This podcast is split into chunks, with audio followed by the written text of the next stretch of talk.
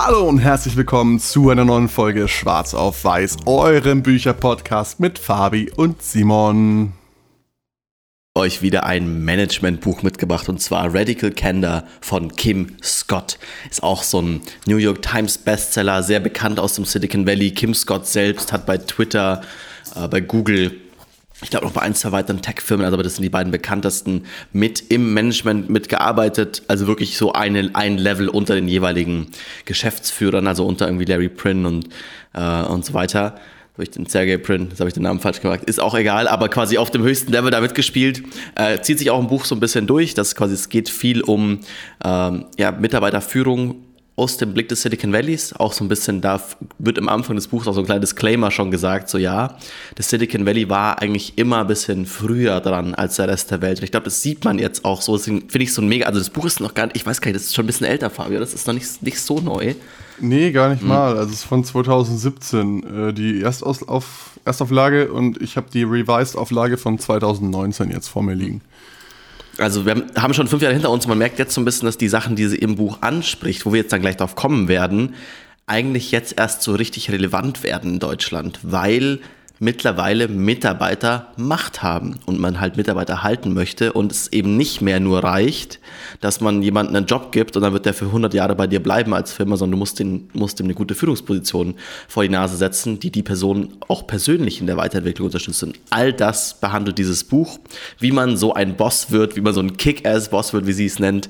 Ähm, ja. Um und was ich schade finde persönlich, erstmal fangen wir so an. Das Buch ist anscheinend auch noch nicht in Deutschland angekommen, weil es gibt keine deutsche Ausgabe. Deswegen, wir haben beide die englische Ausgabe vor uns liegen.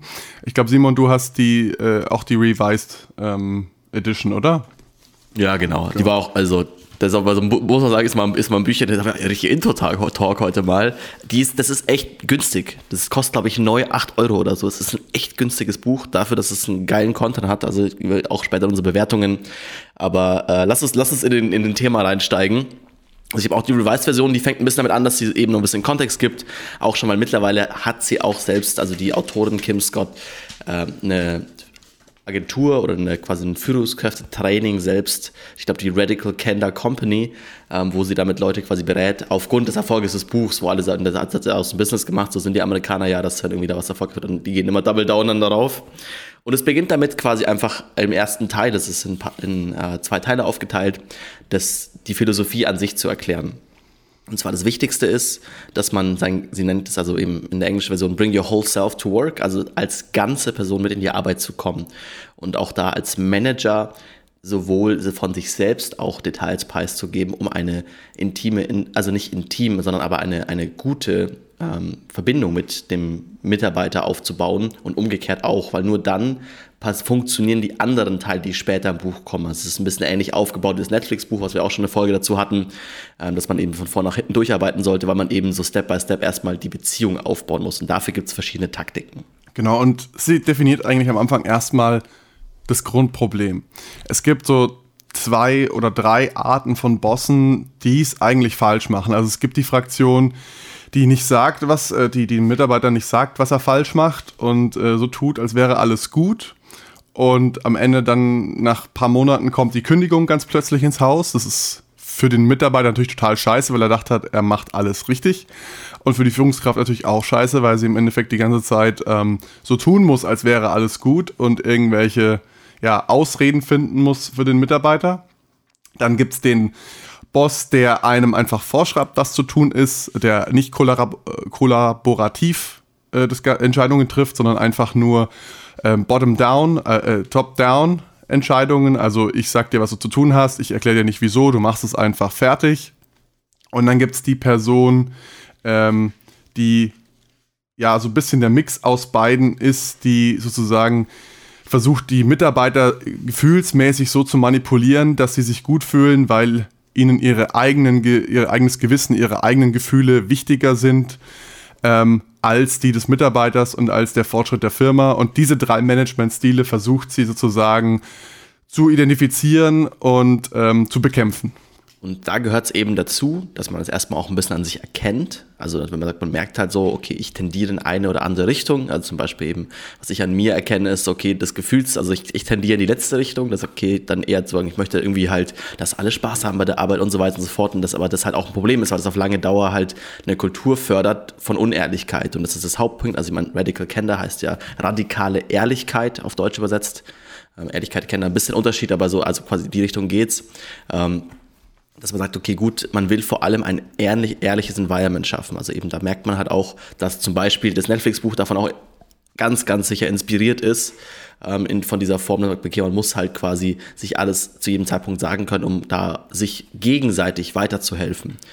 Und da ist aber erstmal wichtig, dass man, man baut halt eine Beziehung zu jemandem auf, weil wenn ich jetzt Fabi sage, hey Fabi, äh, du mit dem Podcast letztens, da haben wir echt Mist gebaut und so weiter, da können wir da auf einer sehr guten Ebene drüber reden. Wenn ich das mit jemandem mache, wo wir erst einen Podcast zusammen machen, wir kennen uns zusammen nicht und dann kommt es als Kritik rüber, dann wird die Person sich einfach vielleicht verschließen, aggressiv reagieren. Und man kann nicht auf der gleichen Ebene arbeiten wie mit jemandem, wo man schon eine Beziehung aufgebaut hat und gegenseitig weiß, dass man sich gegenseitig wichtig ist also auch in einem Work, also in einem Arbeitskontext eben, man muss jetzt nicht so weit gehen, dass, okay, man muss jetzt jeden von seinen Mitarbeitern immer zum Grillen einladen, so ist jetzt, und nur noch Zeit mit denen verbringen. Das ist nicht die Idee, sondern die Idee ist zu sagen, okay, man zeigt sich gegenseitig, hey, du als Person bist mir wichtig, dein Fortschritt als Person steht für mich über allem anderen. Also man quasi zeigt, hey, meine Aufgabe als Manager ist es, und das ist eben diese Management-Philosophie, den Mitarbeiter zu unterstützen. Auch wenn das bedeutet, dass sich diese Person irgendwann von der eigenen Firma wegentwickelt. Weil es einfach irgendwann, man sieht, also es ist ein bisschen weg von dieser Denke von, oh, ich besitze diesen Menschen, von, okay, es ist dieser Mitarbeiter, den ich besitze, sondern hey, wir arbeiten hier eine Zeit zusammen. Und vielleicht, also eben gerade im Silicon Valley kommt es einfach super oft vor, dass wenn man sagt, okay, dann wird irgendwer verlässt die Firma mal, ob jetzt gezwungenermaßen oder nicht, dann dauert es ein Jahr später und dann arbeitest du für die Person, weil der hat dann, der oder die hatte irgendeine Idee und dann äh, stellt die dich an und dann willst du halt, dass, oh, dass das alles quasi auch mit schönen, also mit einer guten Beziehung dann auch beendet wird und das, dieser ganze Zyklus quasi aufzubauen. Ihr großer Kritikpunkt ist auch dabei, dass äh, sie sagt, hey, wenn Leute erst zusammen in einem Team arbeiten und auf einmal dann einer aus diesem Team befördert wird und jetzt eine Führungsrolle einnimmt für dieses Team, dann verändern sich die Personen plötzlich komplett, weil sie jetzt denken, sie müssen entweder professionell sein oder sie ähm, bekommen von oben irgendwelche Managementphilosophien eingetrichtert, die eigentlich gar nicht zu ihnen passen. Und was dabei passiert, ist eigentlich, dass genau diese Menschlichkeit, diese persönlichen Beziehungen, die davor innerhalb dieses Teams aufgebaut wurden, mit der neuen Führungsperson, dass die darunter stark leiden. Und darunter leidet auch Radical Candor, weil Radical Candor funktioniert eben, wie Simon gerade schon angedeutet hat, auf zwei Dimensionen. Wir müssen einerseits eine persönliche Beziehung mit den geführten Personen aufbauen und andererseits natürlich auch radikal ehrlich sein, beziehungsweise sie nennt es oft im Buch Challenge Directly, also sozusagen die Leute fordern. Fördern und fordern wären eine gute deutsche Analogie dafür. Und äh, das ist so die, diese Kernthese von Radical Candor. Und dann gibt es hier quasi im Laufe des Buches dann ein Teil, wo wir jetzt darauf eingehen werden, wie man eben diese Kultur aufbaut. Also eben als allererstes muss man das an sich als Boss erkennen und verstehen, dass man es will. Also ich meine, man sagt, okay, man liest das Buch, sagt, ja, okay, eigentlich das ist alles Mist, so ich mag das, dass ich denen genau sage, was sie machen sollen. Okay, gut. Dann wird man halt auch so eine Firma führen und vermutlich einfach auch, wenn man sagt, man sieht es, die weltweite Entwicklung, irgendwann schwierige, also Schwierigkeiten haben, Leute in seinem Team zu behalten.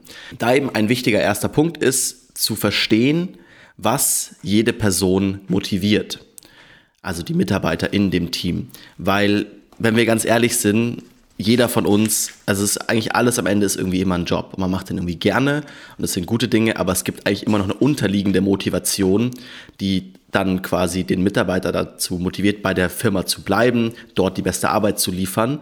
Und das ist auch ein Punkt, was sie anspricht. Es ist ganz klar nicht die Aufgabe, den Mitarbeiter zu motivieren oder dem eine Motivation vorzugeben, sondern zu erkennen, was den Mitarbeiter motiviert. Also irgendwelche Prep, Pep Talks, so von, ja, wir bauen jetzt hier das geilste Produkt der Welt und irgendwie machen Weltverbesserungen und so. Wenn halt dieser Mann sagt, ja, okay, aber aktuell, ich bin jetzt 35, ich habe jetzt zwei kleine Kinder. Mir ist es einfach wichtig, ich will jeden Abend um 18 Uhr zu Hause sein, dass ich mit denen noch Abendessen kann und die ins Bett bringen. Dann ist das auch, wenn man keine Raketen zum, zum Mond schickt, nicht wichtig für die Person. Und das ist halt wichtig, das rauszufinden und wie man das quasi alleine kann. Sagt, hey, boah, cool, wenn dann die Firma das ermöglicht, dass die Person sich in diesen Zielen oder quasi in diesen Wünschen halt da verwirklichen kann, dann wird es ein super Mitarbeiter und der wird vermutlich dann in der Zeit vor 18 Uhr perfekt arbeiten, weil er sich gesehen fühlt und verstanden fühlt. Also rauszufinden, okay, was motiviert jede Person im Team und dafür gibt es einen Drei-Step-Prozess. Und was sie ganz cool auch äh, identifiziert, sind dabei zwei Charaktere sozusagen, also zwei Typen Mensch in jedem Team, die zwangsläufig vorhanden sein müssen. Und sie macht dann eine Unterteilung quasi in ähm, flache Wachstums, also äh, flaches Wachstum und steiles Wachstum. Also Personen, die ein flaches Wachstum haben, die wollen sich vielleicht nicht schnell weiterentwickeln die sind eher ähm, eine, eine Zeichen für Stabilität in, in einem Team und oft sehr glücklich in ihrer aktuellen Rolle. Wie Simon zum Beispiel gerade beschrieben hat, der Familienvater, der frisch gebackene, der zwei Kinder abends äh, besuchen, äh, nach Hause kommen möchte zu seinen zwei Kindern, der wird jetzt nicht versuchen, äh, möglichst schnell Karriere zu machen, weil damit zwangsläufig irgendwie Überstunden auch anfallen würden und ist vielleicht gerade in diesem Zeitpunkt in seinem Leben eher auf dieser flachen Wachstums- Ebene. Und dann gibt es eben die Leute, die halt, äh, ja, immer neue Herausforderungen suchen, die sehr ehrgeizig sind bei der Arbeit und Veränderungen erzielen möchten. Und diese zwei Kategorien Menschen unterscheidet sie in Superstars, also die steile äh, Wachstumskurve und die Rockstars, das sind die, die flache Wachstumskurve. Und Rock im die Sinne von halt Steine der fest sind. genau Fels in der Brandung, der Rock. Und ähm, diese Unterscheidung ist ganz wichtig und was auch ähm, sehr interessant ist, dass sich Menschen im Laufe ihres Lebens sowohl von der einen zu der anderen als auch wieder zurückbewegen können. Also es ist nicht, sind nicht starre Kategorien, sondern es ist wirklich sehr flexibel und veränderbar. Und man braucht eben beides gleichermaßen im Team. Weil wenn man jetzt sagt, immer so, ja, boah, geil, für mich als Firma, was will ich mit dem Mitarbeiter, der abends um sechs nach Hause gehen will? Ich will, dass die ballern 30 Stunden am Tag gefühlt. So, und man braucht aber halt beides, weil der Punkt ist eben auch, was Fabi auch schon angesprochen hat, gerade für den Superstar, also quasi auf dieser steilen äh, Kurve, ist halt auch Veränderung sehr wichtig. Und es ist vielleicht cool, mal ein neues Projekt startet und so, aber irgendwann muss man halt auch mal sagen, hey, keine Ahnung, äh, wir müssen irgendwie auch Maintenance Work machen. Wir müssen schauen, dass das Zeug alles am Laufen bleibt. Und da, das ist halt eine Sache, das macht ein Superstar dann schon, aber das dauert dann nicht lange, bis die Person sich ausgelaugt fühlt und bis die Person das Gefühl hat von, hey, ich werde hier nicht so gefordert, wie ich eigentlich könnte. Und das war doch früher alles viel besser und jetzt bin ich in diesem blöden Projekt. Also es macht halt Sinn, das zu erkennen, erstens, welche Mitarbeiter wie drauf sind und das auch zu kombinieren und das zu versuchen, irgendwie das hinzubekommen, dass da gleichermaßen Leute im Team sind und es auch sehr vom Projekt abhängig ist. Und eben gerade bei so neuen Projekten macht es vielleicht Sinn, mehr Superstars mit dazu zu packen, die sagen, boah, ich habe Bock, neue Sachen zu bewegen und bla, ist, ich, ich mag das, dass ich morgen nicht weiß, was morgen passiert. so. Und dann aber, wenn es dann länger ist, okay, jetzt, irgendwie, jetzt wissen wir einigermaßen, wir haben jetzt einen Plan, der muss jetzt irgendwie ein paar Jahre durchgeführt werden, ähm, dann jemanden zu holen, der damit Spaß hat. Weil es eben, das ist so ein Punkt, das fand ich auch mal ganz geil, das irgendwie so rauszufinden, jeder Mensch hat halt irgendwie ein bisschen andere Dinge. Und ich meine, das sind jetzt zwei sehr große Kategorien, aber keine Ahnung, ich bin kein organisierter Mensch und ich würde mich jetzt in meinem aktuellen Lebensmodell auch eher so in diese Superstar-Kategorie einordnen von ich brauche halt und ich möchte immer Veränderungen. Ich merke, dass es das, ich gehe da ein, wenn ich merke so, boah, krass, jetzt habe ich schon ein halbes Jahr das gleiche Projekt und jetzt irgendwie langsam, irgendwann flacht es auch ab und es ist irgendwie doch immer jeden Tag das Gleiche. Wo ich Kollegen habe gesagt, wie könnt ihr den ganzen Tag so geil einen wegtackern? So, das klappt mega gut mit denen. Also, so die Kombination ist halt auch dann für beide Teammitglieder auch sehr gut, wenn man sich halt gegenseitig beflügelt, weil der Rockstar kann sagen, hey, ich habe keinen Bock auf dieses ganzen neuen Zeug, so, ich will das so vor mich hin machen und ich will auch keine Überstunden machen oder vielleicht nur wenige, wie auch immer. Und dann der Superstar kann genau das Umgekehrte quasi einbauen.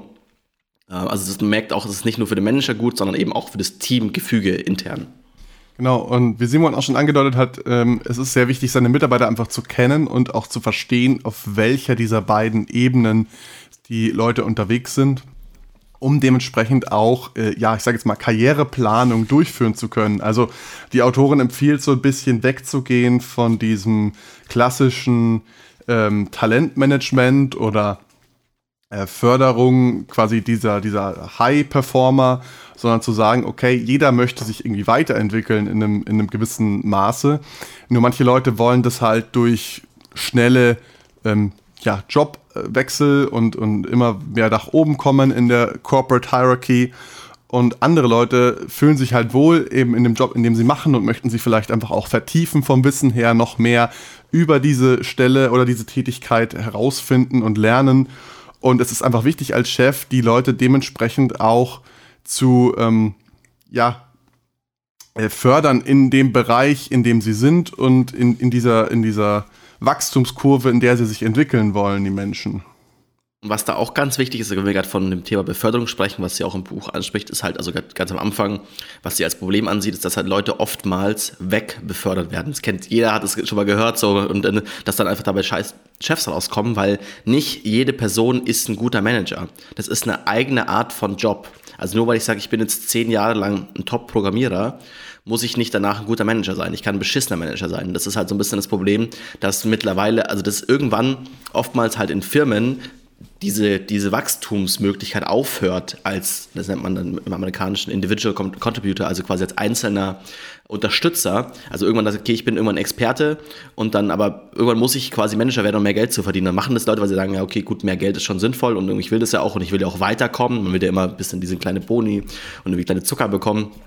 Und das aber eine ganz schlechte Idee ist, wenn Firmen das nur so anbieten, wenn man sagt, okay, du bekommst bis zu einem bestimmten Level als Programmierer und dann musst du Manager werden, dann werden Leute Manager aus den falschen Gründen. Nicht, weil sie Bock haben, mit Menschen zu arbeiten, sondern weil sie sagen, ja komm, ich muss mich ja irgendwie weiterentwickeln, dann werde ich halt als Manager, obwohl ich das eigentlich gar nicht mag und ich bin eigentlich viel lieber mein kleiner Programmierer.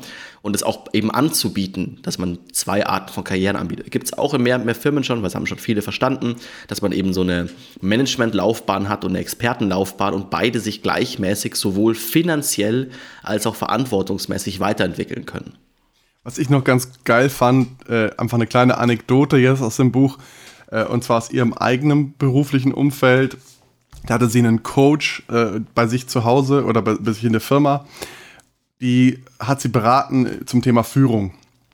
Und die Autorin Kim Scott war sich immer unsicher, okay, ja, jetzt, äh, keine Ahnung, ich komme ins Büro und dann äh, reden mich erstmal drei, vier meiner Mitarbeiter mit privaten Problemen zu. Wie kann ich dann überhaupt noch dazu kommen, irgendwas zu arbeiten?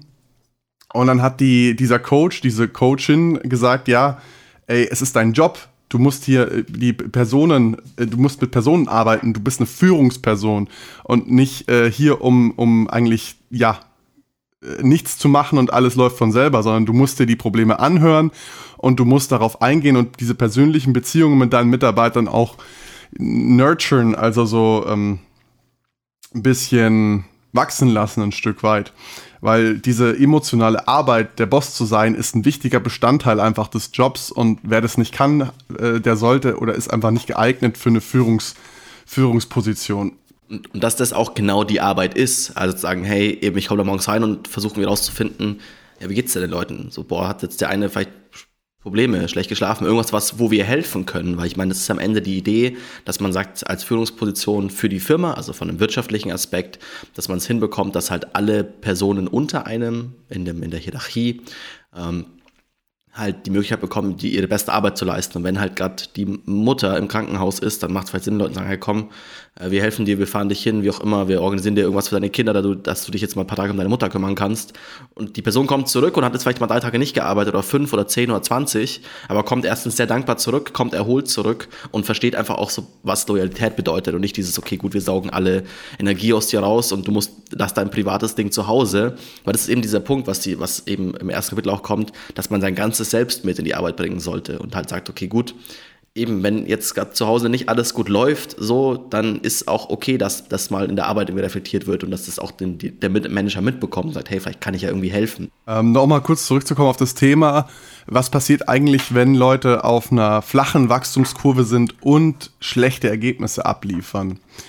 Die Autorin empfiehlt, zwei Sachen zu tun. Also das sind sozusagen die Leute, die konstant hinter den Leistungen ihrer Kollegen hinterherhängen ähm, sie empfiehlt zum einen darüber zu sprechen, das Problem anzusprechen, ähm, zum Beispiel in der Form, du hast ähm, XYZ getan, das habe ich beobachtet, du hast äh, das getan.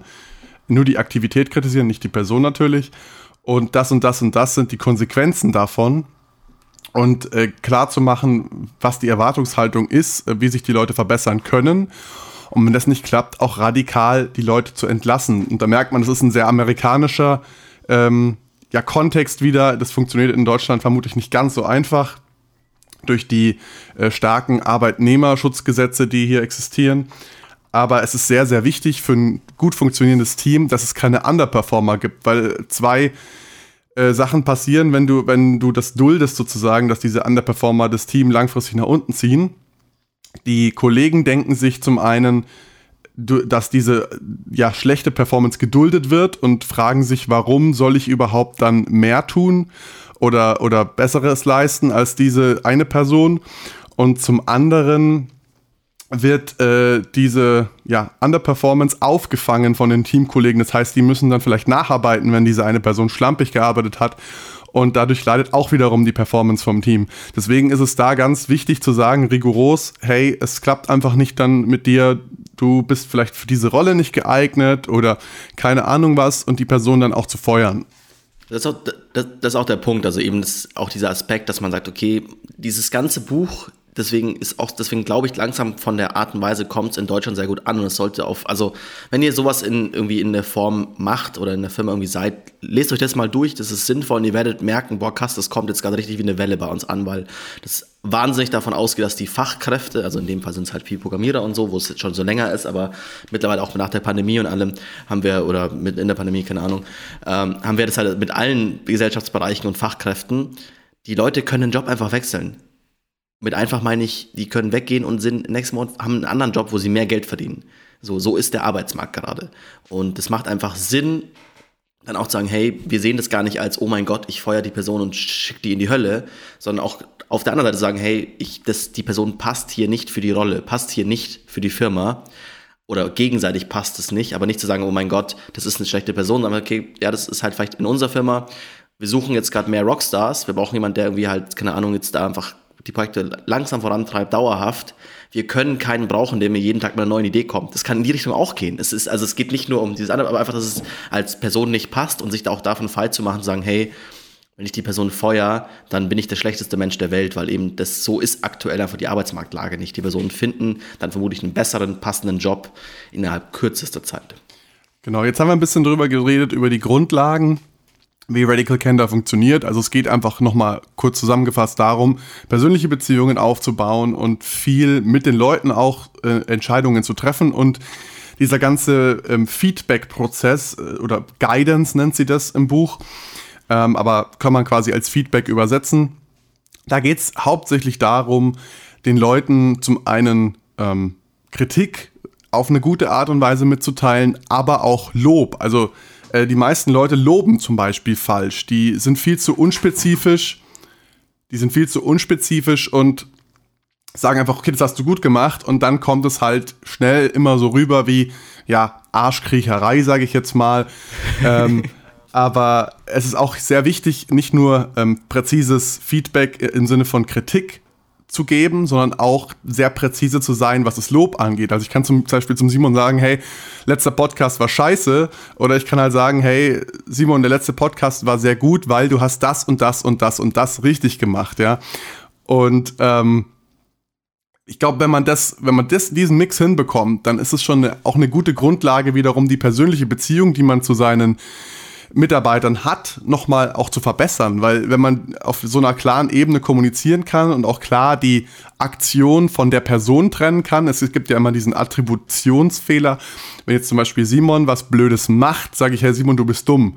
Wobei eigentlich nur die Sache, die er gemacht hat, blöd war jetzt in der Form. Und diesen Fehler darf man einfach nicht machen. Auch da eben den, die Beziehung so zu begreifen von, hey, alles auch, was ich auf der persönlichen Ebene, eben, also muss es ein bisschen trennen. Wir sind hier in einem Arbeitskontext und es geht immer darum, klar zu kommunizieren und halt eben auch ein Lob ohne Begründung oder eine, ein, eine Schelte ohne Begründung hilft keine Veränderung, weil was will ich am Ende? Ich als Manager in der Position sage halt, hey, das war jetzt gut, folgende Sache, mach mehr davon. Das ist ja meine Intention am Ende, wieso ich lobe. Also auch ein bisschen aus Freundlichkeit, aber eigentlich, wenn man sagt, man betrachtet es aus dem Eigennutz, aus dem Management-Aspekt, ist halt okay, ich lobe die Sachen, von denen ich mehr möchte und ich sage quasi, ich gebe Kritik für die Sachen, die ich weniger möchte. Da muss ich aber auch sagen, um welche Sachen es geht. Also wenn ich sage, hey, eben, es war cool, dass du das jetzt da, keine Ahnung, gut kommuniziert hast, dann will ich ja das quasi unterbewusst zeigen, hey, mach mehr von dieser guten Kommunikation, weil das, was du jetzt einmal gemacht hast, das sticht heraus im Vergleich zu deiner sonst schlechteren Kommunikation. Deswegen einfach da immer die, den, äh, die Guidance an die Hand zu geben, dann, okay, gut, äh, so ist, so solltest du dich verändern oder so in die Richtung ist es gut für die Rolle, für, die, für das Team. Gut, und jetzt haben wir das nochmal kurz recapped. Jetzt können wir uns die Frage stellen, wie wendet man das, also nicht Radical Candor, sondern erstmal, wie wende ich oder wie erziele ich Ergebnisse im Team? Wie arbeite ich damit in meinem Team? Und dabei ist es ganz wichtig, sich vorzustellen, dass es nicht reicht, den Leuten zu sagen, was sie zu tun haben.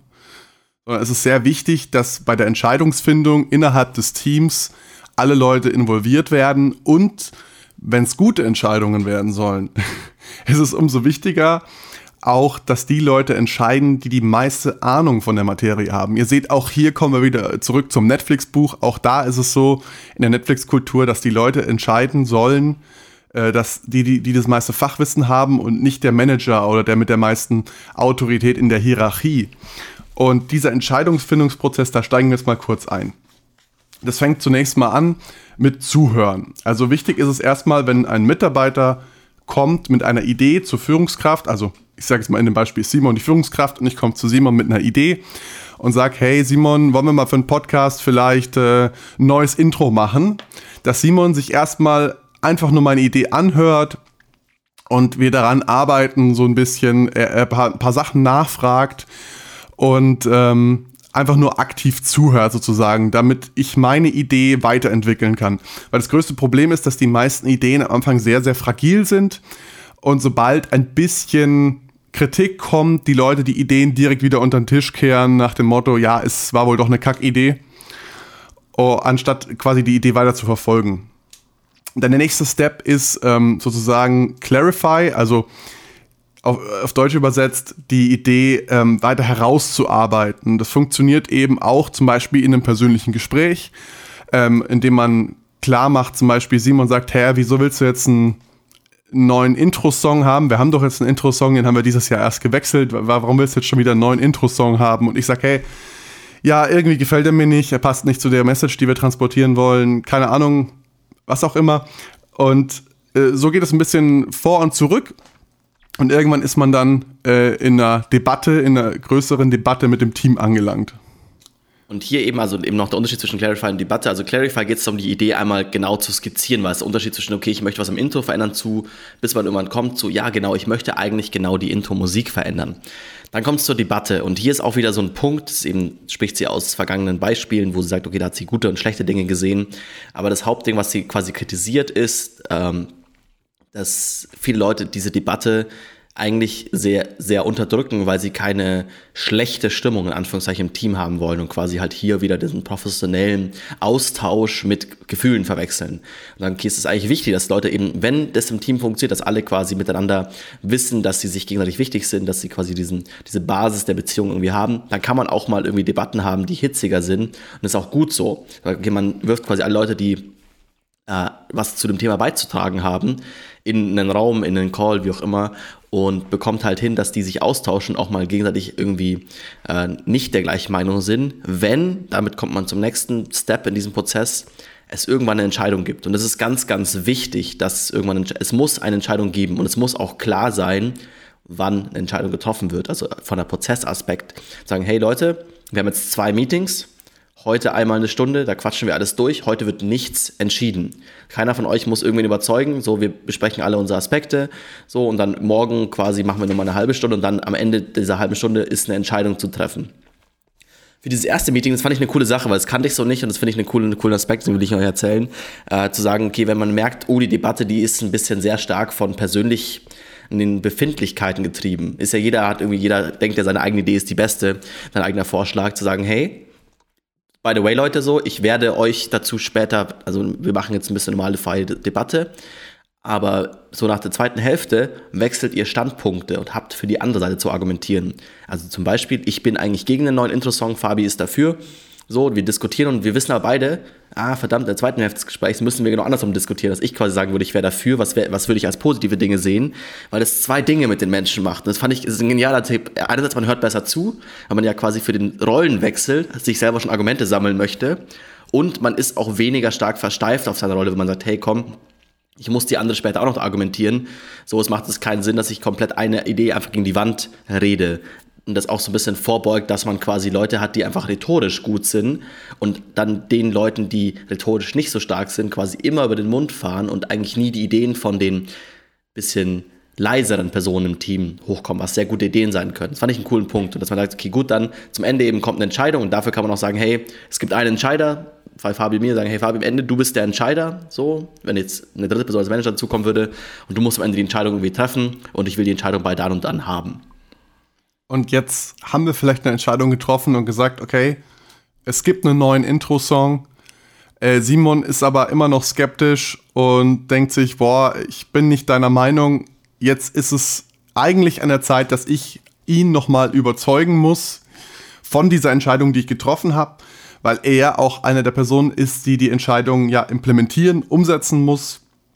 Und ähm, das heißt, ich muss diese Entscheidung rechtfertigen und auch warum ich das äh, die Entscheidung getroffen habe und auch ihm gegenüber quasi da nochmal Rechenschaft ablegen, sodass er am Ende auch hundertprozentig hinter dieser Idee steht. Und der nächste Step ist dann eigentlich schon die Umsetzung. Also dann geht es wirklich ans Umsetzen. Und ähm, da müssen, da werden keine Entscheidungen mehr getroffen, da ist der Prozess abgeschlossen, mehr oder weniger.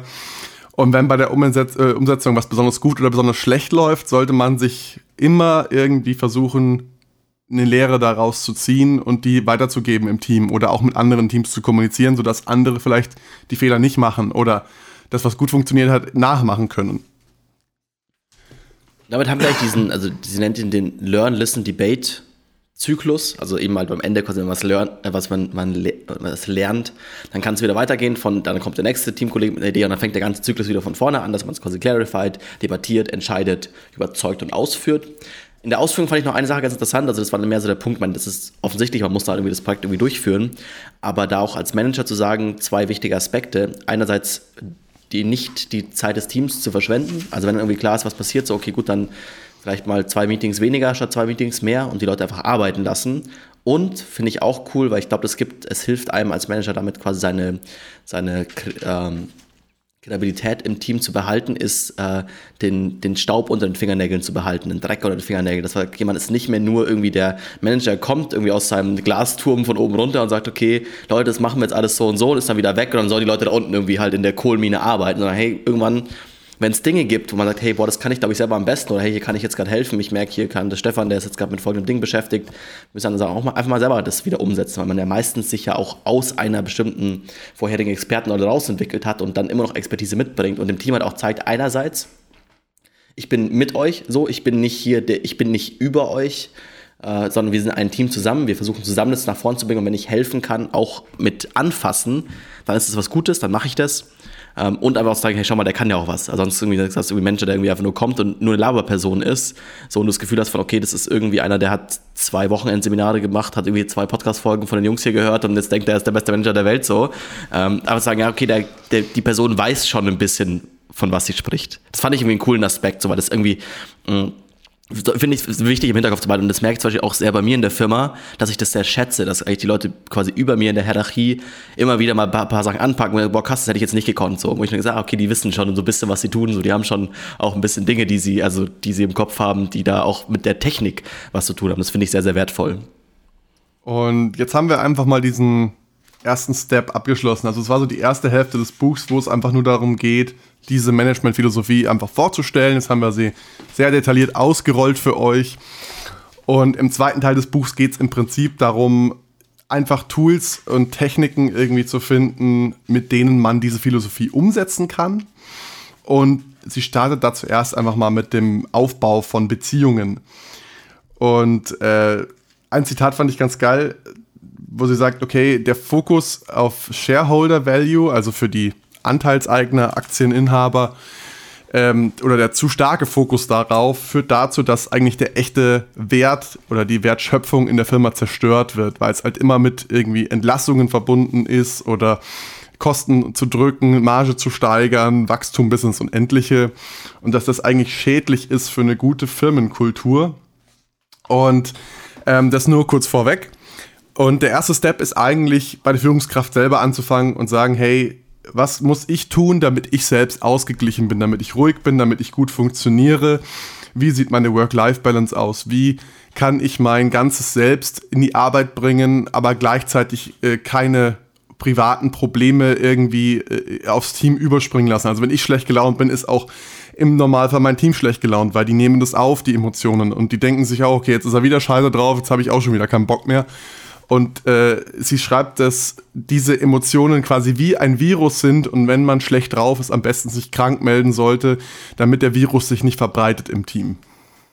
Also auch da fand ich, fand ich ein süßes Beispiel, was sie da gebracht hat. Auch mal, kam dann irgendwie auch dann in einer von ihren Feedback-Sessions von ihrem Team, kam dann irgendwie mal, dann Kollege meinte, ja, irgendwie, Kim, so eine Sache, immer was ich halt merke, so, ich sehe morgens, wenn du ins Büro reinkommst, dein Gesicht, ich weiß genau, was ich für einen Tag haben werde. Weil wenn, das, wenn du nämlich schlecht drauf bist, so wird es ein Kacktag und wenn du gut drauf bist, wird es ein guter Tag, so, und das halt vermeiden zu wollen. Und sie auch dann irgendwie ganz überrascht, weil sie dachte, sie hat sich das aber nicht anmerken lassen, dass sie einen schlechten Tag hatte und so. Aber das Team das natürlich mitbekommt und es sind alles hochintelligente Menschen auf verschiedensten Ebenen, also auch auf einer emotionalen Intelligenz und so. Von daher macht es halt schon Sinn, sagen eben, ja, vielleicht auch in einem aktuellen Kontext, also eben das, das Buch ist eben aus der Zeit, bevor diese große Homeoffice-Welle kam und sagen, boah, okay, vielleicht ist heute mal besser, ich mache lieber einen Tag zu Hause, mache wirklich nur die zwei Meetings irgendwie als Calls und mache sonst irgendwie, bin für mich gekehrt und kann dann für mich ein bisschen grübeln. Und dann vielleicht an dem Tag sagen, komm, ich gehe heute mal nicht ins Büro, um dann hier diese Stimmung mit überschwanken zu lassen. Sondern sagen, okay, ich gehe ins Büro, wenn ich eine Energie habe, wo ich mich gut mit Menschen fühle und so auch. Das ist eine Sache, die ich dazu gedichtet habe, das, was das im Buch nicht vorkam. Auf jeden Fall auch ein guter Tipp zum Aufbau von Beziehungen. Ist ja sehr populär, dass man irgendwie After-Work-Sessions macht oder ähm, sich irgendwie auf privaten Freizeiten trifft und gemeinsam mit den Arbeitskollegen irgendwie Zeit verbringt. Und sie sagt, davon hält sie eigentlich nicht so viel, weil du verbringst bereits 18, 8 bis 10 Stunden am Tag mit den Kollegen in der Arbeit. Ähm, und die meisten wollen dann auch einfach mal sagen, okay, jetzt ist gut, jetzt gehe ich nach Hause, jetzt habe ich Zeit für mich. Ähm, und man sollte einfach diese Zeit nutzen, um bessere Beziehungen zu seinen Kollegen aufzu oder zu seinem Team aufzubauen, anstatt noch irgendwie zusätzliche Afterworks zu planen und, zu, und da zu socialisen. Ähm, manchmal ist einfach dieses, dieses größte Geschenk fürs Team, dass sie einfach alle in Ruhe nach Hause gehen können. Ja, und einfach auch zeigt auch ein bisschen, sie sieht es als Form von Versagen an, dass man halt versagt, quasi in der normalen Arbeitszeit ein Teamgefüge aufzubauen, das dann irgendwie mit irgendwelchen, keine Ahnung, eben abends in der Bar gehen, versuchen wollen zu lösen. Was ja nicht stimmt, weil Leute kommen trotzdem am nächsten Tag, denken ja, boah, eigentlich ist auf die Arbeits, auf den Arbeitstag habe ich nicht so Bock, aber geil, wir gehen wenigstens heute Abend saufen, so. Und also das, dieses Ursprungsproblem von Zusammenarbeiten halt irgendwie nicht löst. Und das fand ich eigentlich ganz, ganz guten Aspekt, sagen, okay, komm, lass die Leute abends einfach auch mal ihr Ding machen. Und wenn die sich dann, wenn die zwei Kollegen sind, die bouldern gehen wollen, sollen sie machen, weil eben auch die Sache, obwohl man das immer denkt als Teamlead von, hey, das ist ja freiwillig und ich irgendwie, das ist ja cool für das Team, dass wir das anbieten als Firma, es ist doch auch irgendwie eine Verpflichtung. Weil natürlich bin ich am nächsten Tag außen vor, wenn am Abend vorher irgendein, irgendein Event war, wo alle anderen meine Kollegen waren und ich eigentlich aus einer Form von Gruppenzwang dahin gehen müsste, um dann mitreden zu können, um vielleicht auch wichtige Diskussionen nicht zu verpassen, die ja dann doch irgendwie da weitergehen.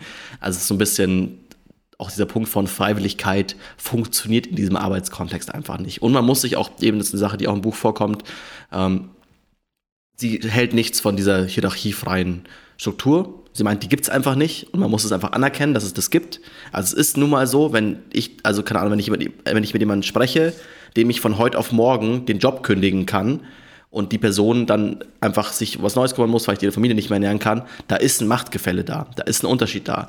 Und das sollte man erkennen, das sollte man auch wahrnehmen und auch damit gut umgehen und nicht das irgendwie mit, oh, wir sind so eine tolle neue Firma, es gibt alles flache Hierarchien und so, ähm, das irgendwie überspielen. Weil am Ende die Leute wissen es halt dann doch und dann wundert man sich nur irgendwie als Manager, wieso man da irgendwie komisch und falsch wahrgenommen wird. Weil es gibt Hierarchien, das ist nun mal so, so ist es in Firmen. Ich habe keine Firma gesehen bis jetzt, die das nicht so ist. Die sind alle so strukturiert, dass es irgendwie von oben nach unten irgendwie halt verschiedenste Entscheidungsträger gibt. Und man sollte da das Beste daraus machen, aber nicht diese Hierarchien wegleugnen. So, wenn ihr jetzt quasi diese Tools euch mitgenommen habt für die Beziehungsebene, dann kommen wir jetzt auf die Arbeitsebene ein Stück weit und in dieses Thema, wie gebe ich eigentlich richtig Feedback oder Guidance. Und da gibt es auch mehrere Arten vom, äh, von, von diesem Feedback-Prozess oder beziehungsweise von diese verschiedene Arten von wann gebe ich Feedback, zu welchen Anlässen. Und sie empfiehlt eigentlich am besten immer sofort, wenn es passiert, dieses Feedback zu geben.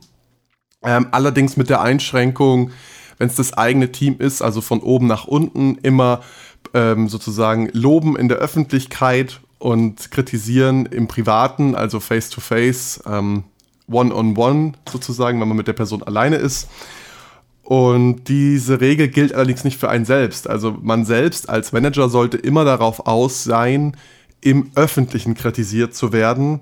Das hat zwei Vorteile eigentlich. Man ermutigt einerseits das Team, dass wirklich man als Manager zu seinen Worten steht und nicht nur sagt, ja, ja, äh, ich will das Feedback, aber eigentlich die Leute dann im Anschließenden bestraft dafür. Und der zweite Vorteil ist, ähm, dass vielleicht manche Leute, die die, die gleichen äh, Problempunkte haben mit einem selbst als Person und man dadurch vermeidet, dass diese Sachen häufiger geäußert werden oder man sich immer im Prinzip die gleiche Kritik anhören muss. Ähm, und sie hat dafür auch eine Go-To-Frage, also eine Frage, die sie eigentlich immer stellt bei ihren One-on-Ones oder auch in ihren Team-Meetings, ähm, nämlich was kann ich jetzt tun oder aufhören zu tun, was es einfacher machen würde, mit mir zu arbeiten. Also sozusagen so die Konversation zu starten, hey, wie kann ich euer Leben einfacher machen? Und wie kann ich mich verändern dafür? Und dann das quasi einzufordern und auch da so ein bisschen klar, das muss dann jeder ein bisschen für sich selber finden, wie es im Team klappt. Und es gibt auch verschiedene Teams, verschiedene Personen in den Teams, wie es dann, also zum Beispiel ein Beispiel, was sie bringt, es gab dann irgendwie einen Kollegen von ihr oder einen Manager, den sie kannte, wo sie gemerkt hat, hey, das klappt irgendwie nicht, das Team ist da einfach noch nicht weit genug, traut sich nicht genug. Der hat dann einfach einen, einen stillen Briefkasten aufgestellt, hat gesagt, komm, da können Leute irgendwas reinwerfen und so. Und, das wurde, und der hat dann immer radikal, immer da Zettel rausgezogen, in der Öffentlichkeit diese Dinger beantwortet und einfach dann nach und nach halt mit, also mitbekommen, hey, das werden immer weniger Zettel, und Leute sagen es mir direkt, weil sie halt merken, ja, okay, die Kritik wird gehört. So, es gibt dafür keine Suche nach, oh boah, wer hat das gesagt? Das fand ich auch einen ganz smarten Weg, weil man merkt halt, vielleicht ist das Team selbst noch nicht so weit, weil ich auch, wenn man sagt, okay, ist glaube ich auch wichtig, weil man sagt, man liest jetzt irgendwie so, als wenn man, wenn jetzt da irgendwie da sagt, okay, ihr lest jetzt das Buch, ihr seid in so einer Position, wenn ihr von heute auf morgen alles verändert, dann werden die Leute auch denken, was ist denn, was ist denn jetzt passiert? Ist das jetzt nachhaltig? Ist also erstens das langsam zu verändern, den Leuten auch darüber aufzuklären, sagen, hey, schau mal, ich habe jetzt hier was, ich habe eine neue Idee, ich würde mich gerne als Manager verändern, das Teamgefüge. Ähm, und vielleicht auch dieses Radical Candor Framework mit dem Team teilen und ganz bewusst sagen, hey, ich orientiere mich hier daran, äh, bitte ordnet mich ein. Also auch eben, das haben wir noch gar nicht angesprochen, weil es sehr visuell ist, das ist eine Sache, das müsstet ihr eher im Buch selber danach schauen, werden wir euch auch verlinken. Aber dieses Radical Candor Framework bietet euch auch vier Quadranten an, in denen verschiedene Persönlichkeitstypen eingeordnet werden. Einer ist quasi dieser Radical Candor, also dieser Optimalbereich, wo man hin möchte.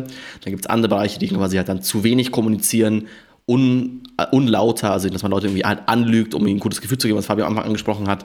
Äh, ebenfalls verlinken wir euch in den Show Notes, könnt ihr euch da mal anschauen. Ähm, mal die Leute auch darüber aufzuklären, sagen, hey, schau mal, so ist es jetzt, so könnt ihr mich kritisieren. Ich möchte mich selbst, ich als meine Weiterentwicklung möchte ich hier hinkommen, helft mir bitte dabei. Und da gibt es auch für die Meetingformen verschiedenste, also man, diese One-on-One-Meetings gibt es im Silicon Valley viel, dass man quasi mit jedem von seinen äh, direkten Untergebenen direkt quasi einmal in der Woche irgendwie quatscht eine Stunde und was sie auch anspricht, ist, was sie sagt, was sie gut findet, ist, wenn man direkt zwischen Meetings äh, vor und danach irgendwie halt zwei bis drei Minuten einfach kurz Feedback los bemerkt, boah, jetzt in einem Meeting, du hast irgendwas, das war jetzt gerade irgendwie doof, wie du es gesagt hast, das war nicht gut für dich, äh, um dich da gut zu präsentieren. Weil, wenn man sagt, man wartet erst wieder eine Woche bis zum One-on-One, dann ist die Situation vielleicht schon vergessen. Oder noch schlimmer, wenn es irgendwie einmal im Jahr irgendwelche Mitarbeiter-Feedback-Gespräche gibt und man dann halt irgendwie so, ja, das ist jetzt ein halbes Jahr her, dass du die Situation gesagt hast, dann weiß die Person das gar nicht mehr, man kann es nicht verändern und es ist noch ein halbes Jahr lang quasi mit dem ungewünschten Verhalten weitergegangen. Also je schneller und direkter ein Feedback sein kann, desto besser. Kommen wir damit zu Techniken, um das Team äh, vor der Langeweile zu schützen, aber auch vor dem Burnout. Und ein ganz wichtiges Thema dabei sind diese Karrieregespräche, die ich vorhin auch schon angeschnitten habe, wo es im Prinzip auch darum geht, wie entwickelt sich die Karriere von der Person weiter, von der geführten Person, von dem Teammitglied. Und hier empfiehlt die Autorin auch wieder in den One-on-One-Meetings, also kurz gesagt, sie möchte eigentlich, dass man mit jedem Mitarbeiter einmal die Woche ein 30 bis 50-minütiges One-on-One hat und sie, daraus ergibt sich dann auch eine optimale äh, Teamgröße sozusagen, zumindest von den direkten äh, Reports, also die direkt unterstehenden Mitarbeiter von äh, fünf bis zehn Leuten. Ansonsten ist es nicht tragbar, in der Woche diese Menge an Meetings zu bewältigen und dann noch andere Arbeit auch äh, zu leisten. Deshalb, ähm, ja, jede Woche ein One-on-One -on -One mit Mitarbeiter und dabei auch zu besprechen, wie sie sich eigentlich ihre Zukunft vorstellen. Und zwar nicht im Sinne von der Firma oder innerhalb der Firma, sondern wirklich, hey, was sind deine Träume und Wünsche? Und ähm, da wirklich auch nachzubohren und wenn es für die für das Team oder für den Mitarbeiter unangenehm ist, halt zu sagen, okay, das ist jetzt eine Version für deine Wünsche. Also wenn er zum Beispiel versucht, ähm, unehrlich zu sein, sage ich mal, oder sich nicht im Klaren ist und sagt, okay, mein, mein Traum ist es jetzt, keine Ahnung, ich will in zwei Jahren in deiner Position sitzen, weil ich dich so toll finde. Äh, und auch hier das, die Möglichkeit eines Outs zu geben und zu sagen, okay, das ist jetzt vielleicht einer von deinen Träumen, aber was für Träume hast du noch? Und sie hat dabei selber wohl auch eine ganz äh, ja, crazy Antwort mal bekommen dann, nachdem sie da so nachgehakt hat und zwar, dass äh, eine Person wollte eine Spirulina-Farm aufmachen. Das ist anscheinend so ein neues Superfood. Ich habe davon noch nie gehört, aber wahrscheinlich wird es in zwei Jahren auch in Deutschland populär sein. und hat halt gesagt, okay, ja, was, wie kann ich dich hier im Unternehmen sinnvoll einsetzen, sodass du die nötigen Skills aufbaust, um später mal eine so eine Farm führen zu können. Da sind natürlich Managementqualitäten gefragt, da sind vielleicht auch ähm, Buchhaltungsqualitäten gefragt, Controlling, ich weiß es nicht genau. Und hat versucht, innerhalb der Firma die Rolle dieses Mitarbeiters, dieser Mitarbeiterin so zu definieren, oder äh, zu redefinieren, dass sie diese Fähigkeiten aufbauen kann. Und das bedeutet für die Person natürlich im Umkehrschluss auch, dass sie sich wohler fühlt, weil sie hat ein Ziel, sie hat eine Aufgabe, eine neue Aufgabe bekommen. Ich bereite mich vor für, meine, für meinen Traum, meinen Traum zu verwirklichen und zieht so wieder ähm, ja eine Form von Meaning aus der Arbeit. Ja, einfach auch da so diesen Punkt wieder zu erkennen von, ja, wahrscheinlich eben in einem aktuellen Arbeitsumfeld, die Person wird nicht immer bei der Firma bleiben und halt versuchen, hey, das möglichst lang hinauszuzögern und auch der Person die Chance zu geben, in, der, in dem jetzigen Job sich da Dinge darauf vorzubereiten, einfach auch damit Leute länger zu halten. Und da eben dieser wichtige Punkt, wie was sind deine Träume? Ein anderer wichtiger Punkt ist, was ist deine Geschichte? Also auch quasi zu verstehen, wie entscheiden Personen. Also zum Beispiel, wenn man erkennt, hey, jemand hat irgendwie die Uni angefangen, dann die Uni abgebrochen, weil sie gerne oder viel lieber ähm, praktische Arbeit machen, statt was sehr irgendwie Theoretisches, dann ist es wichtiger sagen, okay, komm, zu erkennen, wie hat die Person in der Vergangenheit entschieden und wie wird die Person in der Zukunft wieder entscheiden. Und das auch zu sagen, hey, boah, ich habe jemanden, der eben die Uni abgebrochen hat, weil sie ihm zu theoretisch war, ja, dann macht es keinen Sinn, dass ich den in irgendeinen Research-Task stecke, wo er die ganze Zeit irgendwas nach sich toll überlegen muss in seinem Kopf, aber nichts, nichts schippen kann, nichts hinbekommt, dass irgendwas greifbar ist, weil das ist die Sache ist, die die Person motiviert und auch in der Vergangenheit dazu gebracht hat, die eigene Karriere, das eigene Leben zu verändern. Also auch quasi die Vergangenheit zu verstehen, die Zukunft zu verstehen und dann als letzten Part, also es sind drei Gespräche, was sie da anspricht, ähm, die Jetztzeit, also den Acht-Monats-Plan, also was ist in der nächsten Zeit quasi äh, zu tun, dass man sagt, okay, man sagt, okay, ich habe verstanden, so, das ist motiviert dich aus deiner Vergangenheit, das motiviert dich, da möchtest du in der Zukunft hin. Was können wir konkret in den nächsten acht Monaten machen, um dich ein Stückchen mehr in die Richtung zu entwickeln, wo du hin willst? Und dann gibt es natürlich, wie Simon auch schon angesprochen hat, den Fall, dass Leute das Unternehmen verlassen und diese Leute müssen ersetzt werden. Das heißt, wie stelle ich geeignete Mitarbeiter ein? Wie, wie sieht der Rekrutenprozess idealerweise aus? Unter diesem Radical Candor Framework. Und sie empfiehlt zum Beispiel, wenn man merkt, okay, dass man zu viele von den Superstars im Team hat, dass man dann erstmal einen Rockstar vielleicht wieder einstellt, um so die Balance zu halten, weil, wie vorhin schon angesprochen, wenn man zu viele Superstars im Team hat, die ständig äh, auf Wachstum aus sind und sich weiterentwickeln wollen, ist das Team sehr instabil, weil die vermutlich maximal ein halbes Jahr dann da sind und in dem Projekt mitarbeiten können. Ähm, das heißt, das ist ein entscheidendes Kriterium bei der Suche. Und dann auch ganz wichtig ist, wie gut passt äh, die Person ins Team. Also nicht nur zu gucken auf der, auf der Fähigkeitenebene, wie gut ist die Person qualifiziert für die Stelle, die wir hier ausgeschrieben haben, sondern auch zu gucken, ähm, passt der menschlich zu uns, passt er zu unserer Kultur, sind seine Ziele und seine Wachstumskurve vereinbar mit der Rolle oder der Person, die wir suchen überhaupt eben um diesen Fall zu vermeiden, dass es dann am Ende Enttäuschung gibt, weil das die Person zum Beispiel eine schlechte Performance liefert, weil sie vielleicht einfach kulturell nicht ins Team oder in die Firma passt oder ähm, weil es Probleme gibt eben mit diesem Radical Candor Framework, äh, und die Person damit nicht klarkommt. War das, dass, dass man die Person halt eben da auch nach dem Teamgefüge irgendwie einstellt, auch nicht alleine. Also die ist also eben, sie ist sehr überzeugt von dieser Form, wie es anscheinend bei Google irgendwie praktiziert wird. Ähm, was sie da gesehen hat, ist quasi so ähm, richtige Hiring Committee, also Komitees, die das äh, quasi die Einstellung übernehmen, dass man quasi selbst als Manager nicht die einzige Person ist, die das entscheidet, um halt auch wieder so menschliche Fehler vorzubeugen, dass man halt irgendwie man irgendwie cool findet oder so und deswegen halt dann irgendwie dem mehr durchgehen lässt oder der mehr durchgehen lässt, als man sollte und das quasi halt so ein bisschen rausnehmen. Auch was ich auch eine spannende Idee fand, vor allem auch bei größeren Firmen, sagt man, okay, man holt ganz bewusst jemand aus einem anliegenden, aber anderen Team mit dazu, damit man nicht aus Verzweiflung jemand einstellt und sagt, boah, ich brauche unbedingt jemanden, ich brauche jetzt ganz, ganz wichtig, brauche ich einen neuen Buchhalter, weil mir fliegt hier alles um die Ohren, so ich kann nicht mehr. Und ich nehme aber jetzt den nächstbesten, Hauptsache ich habe einen. Und okay, dann ist man auch wieder so ein bisschen beeinflusst wenn man sagt, okay, gut, man zieht sich halt dann da jemand aus einem anderen Team dazu, der eben dieses, diese Verzweiflung nicht spürt, das kann nochmal helfen, die Entscheidung zu verbessern. Mhm. Eben da und auch wenn man sagt, man war auch dann auf der anderen Seite, man, man feuert jemanden, macht es auch Sinn, eben erstens das halt schnell zu machen, also halt klar zu kommunizieren. Ähm, auch dann, sie spricht wieder viele amerikanische natürlich eben Dinge an, also im Sinn von, man muss halt schauen, dass man irgendwie nicht verklagt wird und so weiter. Also da ein bisschen irgendwie Klärung ist im Deutschen einfach ein bisschen anders, aber halt so ehrlich mit den Leuten zu sein und auch, was ich cool fand, so einfach auch als Idee, einfach nach den Leuten mal zwei Monate später zu schreiben, so hey, wie läuft's bei dir, gibt's irgendwas, keine Ahnung. Aber vielleicht entwickelt sich die Person ja auch wieder um und sagt eben, hey, eben entweder in der Zukunft von, hey, irgendwann bist du bei der Person angestellt, weil so kann einfach sein, speziell im Silicon Valley. Ähm, oder halt auch einfach, naja, okay, passt, vielleicht habe ich mich auch ganz schlecht gefühlt, aber eigentlich hat die Person jetzt was viel Passenderes gefunden und gibt einem da vielleicht auch ein bisschen Seelenfrieden.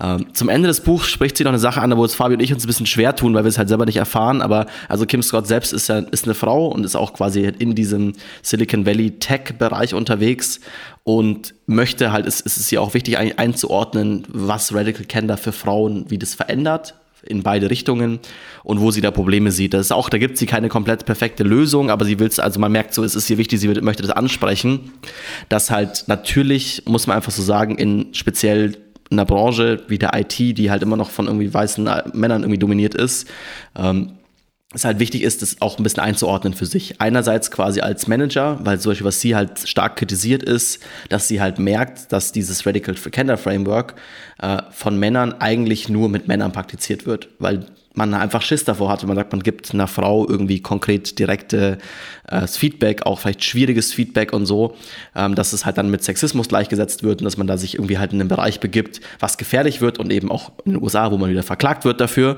Ähm, aber eben auf der anderen Seite sie halt sagt, hey, das ist auf dann auf die lange Sicht viel, viel schlimmer für die jeweilige Frau, weil sie eben wichtiges Feedback, was sie bekommt, nicht bekommt, äh, was sie bekommen sollte, nicht bekommt. Und das irgendwie so ein bisschen halt im Kopf zu behalten von, ja, eben vielleicht muss man da ein bisschen mehr drauf achten. Ähm, aber es ist eben auch schlecht, kein Feedback zu geben. Es ist viel schlechter, kein Feedback zu geben. Ähm, und auf der anderen Seite auch, wenn sie als weibliche Managerin quasi das anwendet, dass sie da immer noch, also sie beschreibt ein bisschen den Kampf, den, den sie immer noch damit hat, weil sie halt sich für Dinge, die sie als Frau macht, eben zum Beispiel dieses Radical Candor Framework nutzen, was sie auch erfunden hat, so, aber ähm, dass das von ihr oftmals viel schlechter wahrgenommen als, wird, als wenn das ein Mann macht, weil es irgendwie Männern wird halt irgendwie so mehr dieses Karriere-Ding unterstellt und irgendwie angenommen. Und das ist für sie als Frau da irgendwie schwieriger. Wie gesagt, also jetzt von mir, da, ich kann mir ich kann, keine abschließende Meinung dazu, eben, da bin ich, bin ich einfach komplett raus. Aber ich wollte es ich mit dem Podcast haben, es wird im Buch auch angesprochen, eben äh, auch ein bisschen thematisiert, so ein bisschen Taktiken, was man dann vielleicht als Frau da machen sollte und auch, wo man dann die Grenze zieht und sagt, hey, nee, so, das ist euer Problem, dass ihr das, also, dass ihr mich als zu bossy irgendwie wahrnehmt. So, gewöhnt euch dran, wie auch immer. Also ein bisschen, wird, wird im Buch auch mit angesprochen, fand ich einen wichtigen Punkt. Ja, und das finde ich jetzt ist auch ein schönes Schlusswort. Dann lass uns doch einfach zu unserem Abschluss kommen. Wir labern jetzt auch schon hier irgendwie fast eine Stunde. ähm, ist aber ein gutes Zeichen für ein gutes Buch. ist ein gutes Zeichen. Also massiv viel Content, wirklich unglaublich viel, was man direkt in die Praxis umsetzen kann. Sie gibt auch Tipps, zum Beispiel, wie implementiere ich Radical Candor, wenn ich selber jetzt nicht die Führungsperson bin, sondern ich möchte das praktizieren mit meiner Führungsperson. Ähm, könnt ihr euch alles im Buch nochmal anschauen unglaublich viel Inhalt, deswegen äh, Umsetzbarkeit von mir eine 5 von 5. Also da kann sich jeder irgendwas rausziehen, was er umsetzen kann. Ähm, ist natürlich ein klassisches Selbsthilfe- oder Leadership-Management-Buch. Das heißt, es ist natürlich genau die Art Buch, die wir in unseren Kategorien auch immer berücksichtigen. da abdecken. Ähm, Quelldichte ist natürlich gar nicht vorhanden. Das sind alles äh, sehr anekdotisch aufgebaut und alles eigene Erfahrungen, die sie hier nennt. Ähm, deswegen gebe ich hier eine 0 von 5. Ähm, von mir auf jeden Fall eine klare Empfehlung und äh, es ist auch sehr verständlich, das Buch. Äh, also, wir haben es beide auf Englisch gelesen und alle Inhalte sind gut angekommen, deswegen auch hier eine 5 von 5. Dicken Daumen nach oben von mir. Simon, was sagst du? Ja, ich gehe komplett d'accord. Also eben, ich finde auch Anwendbarkeit 5 von 5. Ich, ich finde es interessant, weil ich, ich habe das Gefühl, meine, in meiner Firma haben das schon ein paar Leute gelesen. So, ich erkenne ein paar Mechaniken, die ich davor auch schon gut fand und ah, okay, coole Ideen. Ähm, ja, Quellendichte, also wenn sie was zitiert hat, sind es andere Managementbücher, also Sekundärliteratur, so, also auch 0 von 5. Es wird fast nichts belegt, es ist alles irgendwie Geschichten getrieben. Ähm, auf jeden Fall Empfehlung. Äh, ja, ich würde es nicht für jeden empfehlen. Also wenn ihr halt, also es ist ein Buch für Corporate. Also wenn ihr in einer Firma seid, die schon verschiedene Hierarchien hat, das ist kein Buch für irgendwelche Startup-Gründer oder so, weil dafür, da braucht man das in der Form einfach noch nicht. Also ich würde es auf jeden Fall da quasi empfehlen. Aber wenn ihr, in irgend, wenn ihr in irgendeiner Firma seid mit mehr als zehn Leuten, schaut euch das mal an. Es liest sich auch gut weg. Eben auch, es gibt es leider nur auf Englisch aktuell. Ähm, eben, ich schätze, es wird mal auf Deutsch übersetzt, weil eben es ist eigentlich aktueller denn je, langsam auch mit eben dem ganzen Post-Pandemie-Arbeitsmarkt. Das heißt, okay, die ganzen Leute können einfach jetzt entscheiden, dass sie keine scheiß Boss mehr haben wollen, weil auch da so ein Punkt ist, Leute verlassen eigentlich nie die Firma, sie verlassen immer ihren Manager. Dann sagen, ich habe auf die Person keinen Bock mehr. Äh, also auch von mir klare Empfehlung. Wie gesagt, es ist auch sehr, sehr günstig. Äh, könnt ihr euch auch sonst über unseren Amazon Affiliate Link klicken, den wir in den Show Notes natürlich auch haben. Äh, und sonst, wenn ihr gerade den Podcast hört oder was ihr ja gerade tut, egal wo ihr gerade seid, einfach einen Daumen oben lassen, auch auf Subscribe klicken, damit ihr immer die neuesten Folgen bekommt. Und wenn ihr es noch nicht gehört habt, hier noch kleine Empfehlung. Eine geile Folge, hat mir Spaß gemacht. Ich glaube, dann passt das Netflix-Buch ähm, No Rules, Rules von Reed Hastings. Auch hatten wir auch schon eine Folge dazu. Perfekt da zu eurem aktuellen Mindset. Also keine kleine Empfehlung, klickt euch mal die Folge auch schon rein, wenn ihr sie noch nicht kennt. Genau, und dann hören wir uns wieder in zwei Wochen. Macht's gut, bis dann. Servus. Ciao.